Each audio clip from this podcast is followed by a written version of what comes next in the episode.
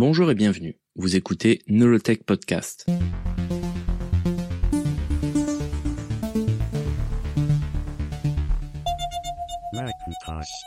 Nolotech Podcast, épisode 14, Steve Jobs, un retour hésitant. Comme nous l'avons vu dans l'épisode précédent, Gilles Amelio est remercié par le conseil d'administration d'Apple en juillet 97, après la vente des actions de Steve Jobs. La direction est à la recherche d'un nouveau CEO. Le poste est naturellement proposé à Steve Jobs qui refuse à plusieurs reprises. Il refuse aussi le poste de président. Cependant, il accepte tout de même d'aider Apple à trouver le bon CEO pour l'entreprise. Il estime que la recherche durera 90 jours. Il en profite pour devenir membre du conseil d'administration. Il dit ⁇ J'accepte d'être membre du conseil d'administration, pas plus. J'ai une autre vie maintenant. ⁇ En effet, n'oublions pas qu'il est déjà CEO d'une grande entreprise alors en plein essor. Il s'agit de Pixar. Le studio d'animation a sorti Toy Story deux ans plus tôt et est entré en bourse dans la foulée, avec succès. Steve Jobs aime sa nouvelle vie de père de famille. Son fils a 6 ans et sa deuxième fille a 2 ans. Et on le voit souvent sur les tapis rouges avec sa compagne à son bras. Il a l'air d'enfin profiter de la vie après sa traversée du désert qui a duré tout de même 10 ans. Du coup, le poste de CEO d'Apple est donné à Fred Anderson en attendant de trouver le bon candidat. C'est le directeur financier d'Apple, embauché par Amelio un an plus tôt. Il sera CEO de juin à septembre 97. Certains disent que trouver un CEO à Apple avec Steve Jobs dans le conseil d'administration est mission impossible. Personne de sensé n'accepterait le poste avec le cofondateur présent. Il est vrai que Steve Jobs est une figure imposante. Ce à quoi répond Jobs, si ça les choque, je serais très heureux de rentrer chez moi à Pixar. Anderson, de son côté, a été nommé CEO pour ce qui est, semble-t-il, une seule tâche, faire le sale boulot il prend des décisions difficiles afin de remettre les finances de l'entreprise en bon ordre. Il annonce par exemple plus de 4000 licenciements. Il ne reste qu'à peine plus de 6000 employés d'Apple. Il annonce aussi une perte de plus de 750 millions de dollars pour le trimestre. Apple commence à manquer cruellement de liquidités, à tel point qu'Anderson est obligé de faire le tour des banques pour les persuader de décaler le remboursement des prêts. Pire, le problème des liquidités est tel qu'Apple risque de ne pas pouvoir payer ses employés et ses fournisseurs. La situation est tellement désespérée que le Wall Street Journal fait l'éloge funèbre d'Apple, estimant la société condamnée. Cela fait suite à la une du magazine Wired, avec comme image le logo d'Apple avec une couronne d'épines. Le titre est clair, prêt, prier donc en anglais, comme pour un proche qui est en fin de vie. D'autres journaux, comme le San Francisco Chronicle, sont aussi mystiques. Dans un édito, un journaliste écrit Apple a désespérément besoin d'un grand homme, d'un visionnaire, d'un leader et d'un politicien. La seule personne qualifiée pour diriger cette entreprise a été malheureusement crucifiée il y a 2000 ans. Jobs est annoncé CEO en septembre 97. C'est la première fois qu'il devient le CEO de l'entreprise qu'il a cofondée. Et encore, il se présente comme CEO par intérim. Il dit qu'il veut retaper Apple pour ensuite passer la main à quelqu'un d'autre, comme son père le faisait avec les voitures qu'il retapait pour les revendre en faisant un petit bénéfice.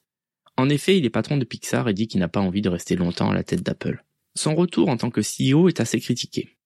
Et puis, Apple a eu 5 CEO en 5 ans. De plus, se remettre avec un ex n'est jamais une bonne idée. Blague à part, le choix de Steve Jobs paraît à l'époque très risqué.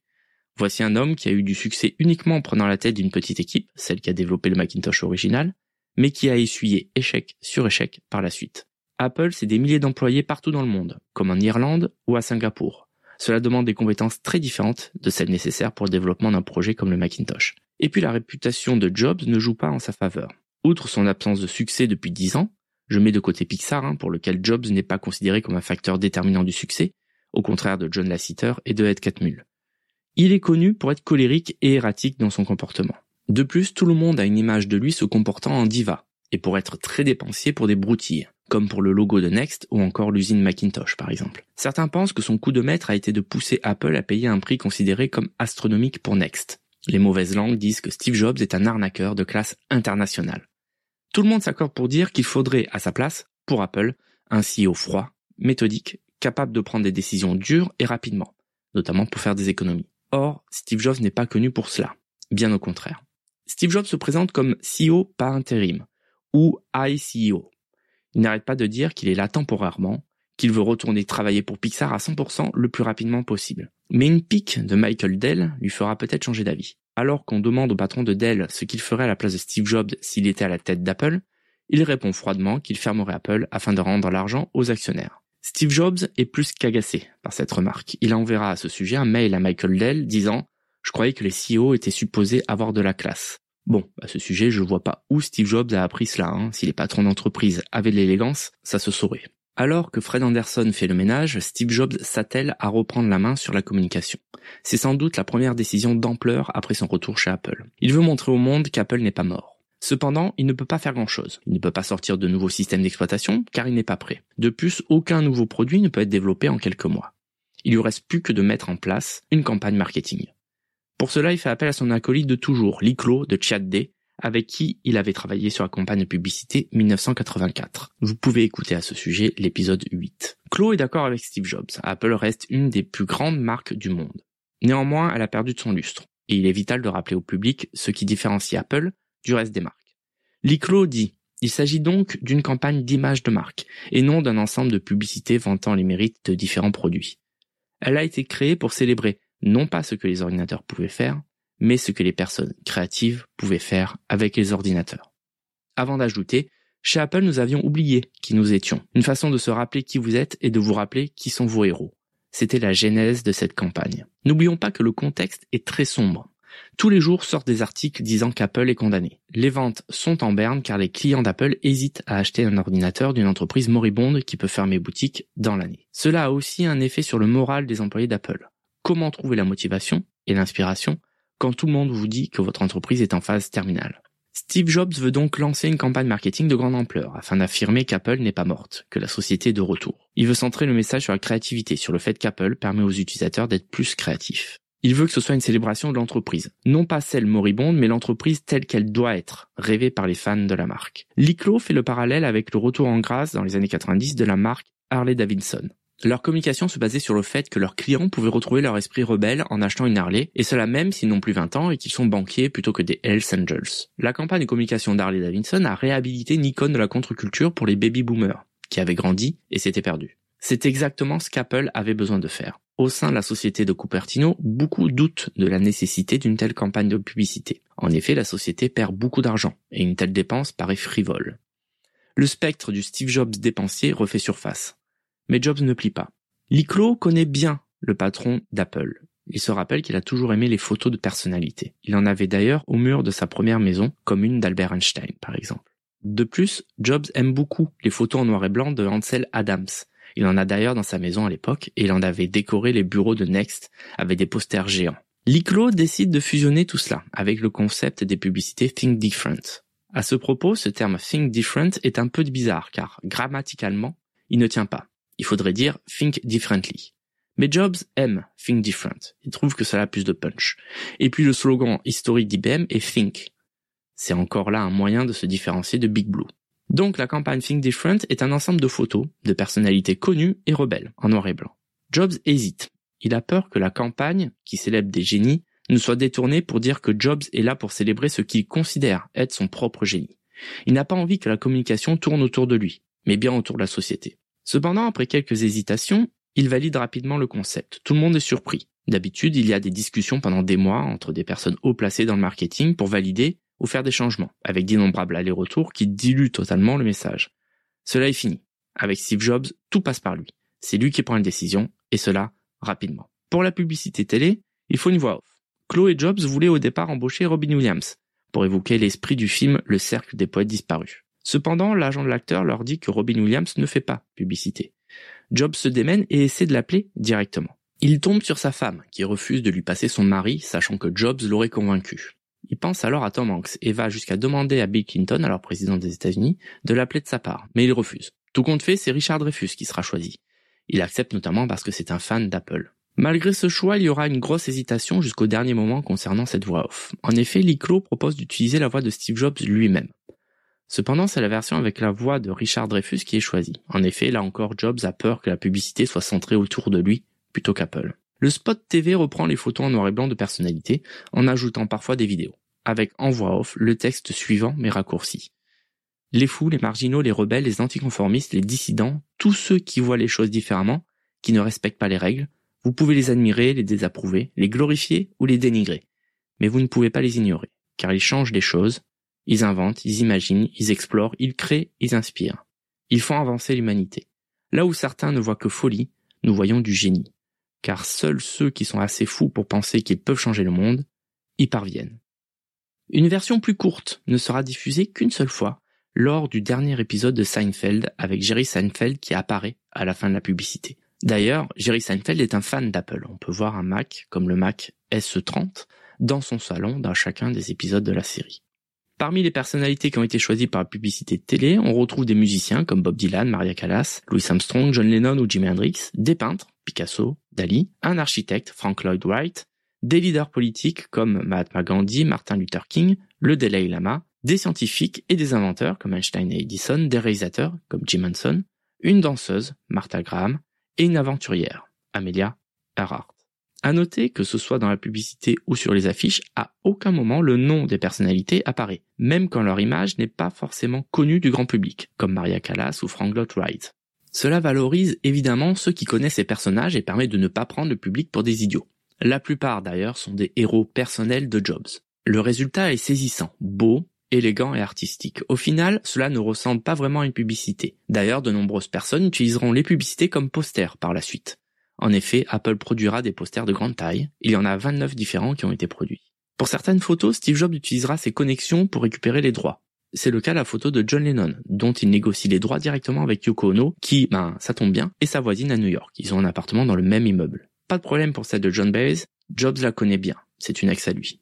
Pour une photo de Gandhi, il appelle directement le patron de Times Warner pour acheter les droits. Cette campagne marketing a un succès retentissant. Elle redonne de la fierté aux employés. La version avec Steve Jobs faisant la voix off sera utilisée dans une vidéo à usage interne. Quand la publicité reçoit l'Emmy Award pour la meilleure pub, Apple donne à chacun de ses employés un livre de 50 pages regroupant toutes les affiches. C'est un moyen simple mais efficace pour motiver les employés déprimés par des années de coupe budgétaire. La publicité leur dit que des jours meilleurs arrivent. Il faut se rendre compte à quel point cette campagne marketing est atypique. Elle ne montre aucun produit, encore moins de nouveaux produits car il n'y en a pas. Les personnes qui apparaissent, telles que Gandhi ou Einstein, n'ont jamais utilisé de produits Apple. D'ailleurs, la plupart d'entre elles sont décédées avant même la création de l'entreprise. Mais ce n'est pas grave, le but n'est pas de faire la promotion d'un quelconque ordinateur. Le but est de provoquer de l'émotion associée à la marque. Il faut que l'on comprenne qu'Apple n'est pas une marque comme les autres. Steve Jobs veut rappeler au monde entier ce qu'est Apple. On ne peut s'empêcher de faire le parallèle entre la publicité et Steve Jobs lui-même. La campagne met en avant les fous, les marginaux, les rebelles, les anticonformistes, les dissidents. Tous ceux qui voient les choses différemment, qui ne respectent pas les règles. C'est presque la définition même de ce qu'est Steve Jobs. L'autre cible de la publicité, outre le grand public, est les employés d'Apple. Elle doit leur redonner confiance dans la société et son avenir.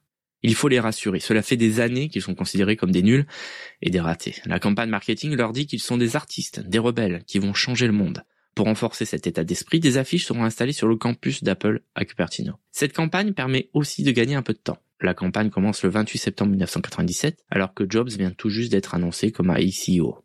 Pour l'instant, il ne peut que prendre des décisions concernant les économies, les licenciements, les abonnements de produits, etc. Mais il ne peut pas encore annoncer de nouveaux produits. Cette campagne lui permet de dire qu'Apple est toujours vivant et compte peser dans le domaine informatique sans annoncer quoi que ce soit de tangible. Pour marquer le coup, deux jours après la sortie des publicités, Steve Jobs fait une fête avec les employés d'Apple, au cours de laquelle il leur fournit un petit livre de 50 pages avec les affiches des publicités Think Different. Il en profite pour faire un petit discours dans lequel il dit Apple dépense 100 millions de dollars par an en publicité, et cela ne nous a pas beaucoup servi. Nous allons continuer à dépenser 100 millions de dollars par an, mais maintenant, nous allons mieux les dépenser. Enfin, Steve Jobs trouve un autre moyen plus prosaïque de remonter le moral des employés il force le conseil d'administration à réévaluer à la hausse les actions des employés. Cela fera beaucoup pour les remotiver car ils ont une chance que leurs actions prennent de la valeur et ainsi être récompensés pour leur travail. Arrêtons-nous un instant pour répondre à la question suivante. Steve Jobs voulait-il vraiment être CEO d'Apple? En effet, ce n'est pas clair, et beaucoup d'indices et de faits se contredisent à ce sujet. Commençons par ceux qui disent que Steve Jobs ne voulait pas être CEO. Le premier exemple arrive rapidement, le jour où l'achat de Next est annoncé aux employés. Une journaliste présente demande à Steve Jobs s'il allait prendre le pouvoir chez Apple. Il lui répond Oh non, il y a beaucoup d'autres choses qui se passent dans ma vie maintenant. J'ai une famille, je suis impliqué chez Pixar. Mon temps est limité, mais j'espère pouvoir partager quelques idées. Liclo pense lui aussi que Steve Jobs ne voulait pas prendre la tête d'Apple. Il se rappelle de discussions téléphoniques avec Jobs qui lui dit qu'il n'est pas sûr de revenir à Apple, et même après le rachat de Next. Jobs se plaint d'un Amelio qui juge nul et que sa société est en mauvais état. Sa femme elle-même, Lauren Powell Jobs, dit qu'il ne voulait pas forcément revenir à la tête d'Apple. Elle ne cessera pas d'ailleurs de le répéter. Elle dit que Jobs était hésitant, ne sachant pas quoi faire à propos d'Apple et qu'elle le poussera à de nombreuses reprises à revenir à la tête d'Apple. Elle pense qu'il est le seul à même de sauver l'entreprise et surtout elle pense qu'il sera heureux que s'il arrive à sauver Apple, que s'il fait un travail qu'il juge important. Mais Steve Jobs hésite. Il a 40 ans, trois enfants, dont deux très jeunes, et ses expériences chez Pixar et Next l'ont marqué et usé. Il doit se demander si cela vaut le coup de repartir pour un tour, surtout que l'Apple qu'il a connu n'a rien à voir avec l'Apple de 1997. Il partage ses doutes sur la qualité des personnes au sein de l'entreprise et sur les ressources disponibles. Il ne sait pas s'il est possible de sauver l'entreprise. Et puis il a aussi peur de perdre le peu de crédit qu'il vient tout juste de récupérer avec le succès inespéré de Pixar. Il ne veut pas risquer de ternir sa réputation avec un éventuel nouvel échec chez Apple. Je rappelle rapidement qu'avec l'entrée en bourse de Pixar, Steve Jobs est milliardaire, donc l'appât du gain ne peut pas être un motivateur supplémentaire. De toute façon, l'appât du gain, généralement, n'a jamais été un facteur déterminant chez Jobs. Il fait part de ses hésitations à son ami Andy Grove, alors patron d'Intel. Il appelle à 2 heures du matin et partage ses atermoiements. Fatigué de l'entendre, Grove lui aurait dit avant de raccrocher Écoute Steve, j'en ai rien à foutre d'Apple, prends une décision. Autre élément à prendre en compte, c'est la nature même du travail chez Apple. Avec Pixar, Steve Jobs crée des films qui ont un impact sur le long terme. En 1997, il dit Je ne pense pas que vous serez capable de démarrer un ordinateur d'aujourd'hui dans 20 ans. Mais Blanche-Neige s'est vendue à 28 millions d'exemplaires et c'est une production vieille de 60 ans. Les gens ne lisent plus Hérodote ou Homère à leurs enfants, mais tout le monde regarde des films. Ce sont nos mythes aujourd'hui. Disney intègre ces mythes de notre culture et j'espère que Pixar le fera aussi. Il partagera sa frustration et sa fatigue de devoir créer des produits technologiques qui, par essence, deviennent obsolètes dès leur sortie. D'ailleurs, après le rachat de Next, tout démontre que Steve Jobs ne veut pas s'investir dans Apple avec un rôle actif. À ce propos, Jobs voulait être payé en liquide pour le rachat de Next. Peut-être pour ne pas être lié à Apple. C'est le conseil d'administration qui se tourne vers Steve Jobs une fois Amelio remercié, et non pas le contraire. Il semble que tant qu'Amelio était à la tête de l'entreprise, Jobs ne voulait pas entendre parler d'Apple. Tout juste a-t-il un rôle de conseiller. Même quand Amelio lui demande de revenir chez Apple à temps plein pour s'occuper du développement du nouveau système d'exploitation, là encore, Jobs refuse. Sous la pression, il accepte d'être conseiller au chairman, ce qui est suffisamment vague pour vouloir tout et rien dire. Malgré tous ces exemples, d'autres personnes disent que Steve Jobs voulait depuis longtemps revenir chez Apple et prendre la tête de l'entreprise pour la sauver. Dans l'épisode précédent, je donnais l'exemple de Larry Tesler, qui prédit à Amelio que Steve Jobs va prendre sa place. Bill Gates lui aussi, après le rachat de Next, commence à dire à qui veut l'entendre qu'Amelio a fait entrer le loup dans la bergerie et qu'il va tout bouffer. Cependant, ce ne sont que des opinions de personnes, certes bien renseignées, mais cela reste des opinions. Si l'on s'en tient aux faits, il y a un certain nombre d'éléments tangibles. Par exemple, quand Amelio arrive au conseil d'administration d'Apple en 1994, soit bien avant qu'il devienne CEO, Steve Jobs l'appelle pour qu'il puisse se voir. Lors de cet entretien, il lui annonce qu'il veut qu'Amelio l'aide à revenir à la tête d'Apple. Il lui aurait dit, il n'y a qu'une seule personne qui peut rallier les troupes d'Apple, une seule personne qui peut redresser l'entreprise. L'ère du Macintosh est révolue et il est maintenant temps pour Apple de créer quelque chose de nouveau qui soit tout aussi innovant. Néanmoins, quand Amelio lui demande précisément ce qui va remplacer le Mac, Jobs n'arrive pas à donner une réponse précise. Il décide alors de mettre fin à l'entretien. En décembre 1995, soit un peu plus d'un an après l'entretien avec Amelio, Larry Ellison, patron d'Oracle et ami de Steve Jobs, pense racheter Apple avec Jobs. Steve Jobs pesait alors 600 millions de dollars grâce à ses actions chez Pixar. Et Ellison, de son côté, possède plus de 4 milliards de dollars. Nul doute qu'ils auraient pu faire une offre d'achat hostile avec l'aide de banques et d'investisseurs. Malgré cela, Jobs décide d'abandonner l'idée au dernier moment. Un an plus tard, en décembre 96, alors que Jobs est en vacances à Hawaï avec sa famille, Larry Ellison vient le voir. Steve Jobs lui aurait dit, Larry, j'ai trouvé un moyen pour retourner chez Apple et prendre le contrôle de l'entreprise sans avoir à la racheter. Il lui aurait expliqué alors comment Apple allait racheter Next, lui permettant d'être au conseil d'administration et ainsi se projeter pour être CEO. Ce à quoi répond Allison, mais euh, Steve, il y a une chose que je comprends pas. Si nous n'achetons pas la société, comment pouvons-nous gagner de l'argent? Et à Jobs de répondre, Larry, voilà pourquoi il est important que je sois ton ami. Vraiment important. Tu n'as pas besoin de plus d'argent. Alors, que penser de tout cela? Jobs voulait-il revenir chez Apple? A-t-il tout orchestré pour prendre la place d'Amelio? Ou est-ce que ce sont les événements qui l'ont poussé dans cette position? C'est difficile à dire. Pour une fois, je vais donner mon avis. Je pense que, en fait, ben, tout le monde a raison. Comment cela? Eh bien, je crois que Steve Jobs n'arrêtait pas d'hésiter et de changer d'avis, comme le montrent ses multiples tentatives d'acheter Apple avec Ellison qu'il avorte au dernier moment. Je pense que quand il revient chez Apple, après le rachat de Next, il ne veut pas forcément reprendre le pouvoir. Tout indique d'ailleurs le contraire. Il ne prend pas de rôle important et essaie autant que possible de se faire tout petit. Mais et c'est un gros mais, il a sans doute été difficile, voire impossible pour lui de se mettre de côté et voir ce qu'il considère comme son entreprise se désintégrer sous ses yeux. D'autant plus qu'il pense qu'Amelio n'est pas l'homme de la situation, si on veut le dire euh, gentiment. Du coup, il a dû se sentir obligé de prendre les rênes. Je crois aussi qu'il était sincère quand il dit qu'il revient temporairement afin de trouver un autre CEO. Mais à partir de ce moment-là, il était aussi évident qu'il ne trouverait personne qui trouve grâce à ses yeux. Ainsi, faisant ce constat amer, il va s'investir totalement dans sa mission, puisque personne ne peut le faire. C'est à lui de sauver Apple. Merci de m'avoir écouté. Pour m'aider à faire ce podcast, envoyez-moi un message, ça fait toujours plaisir, à nolotech.com slash contact ou sur Twitter, nolotech.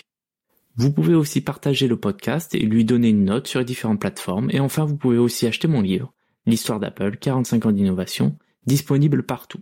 J'ai mis tous les liens dans la description. À bientôt!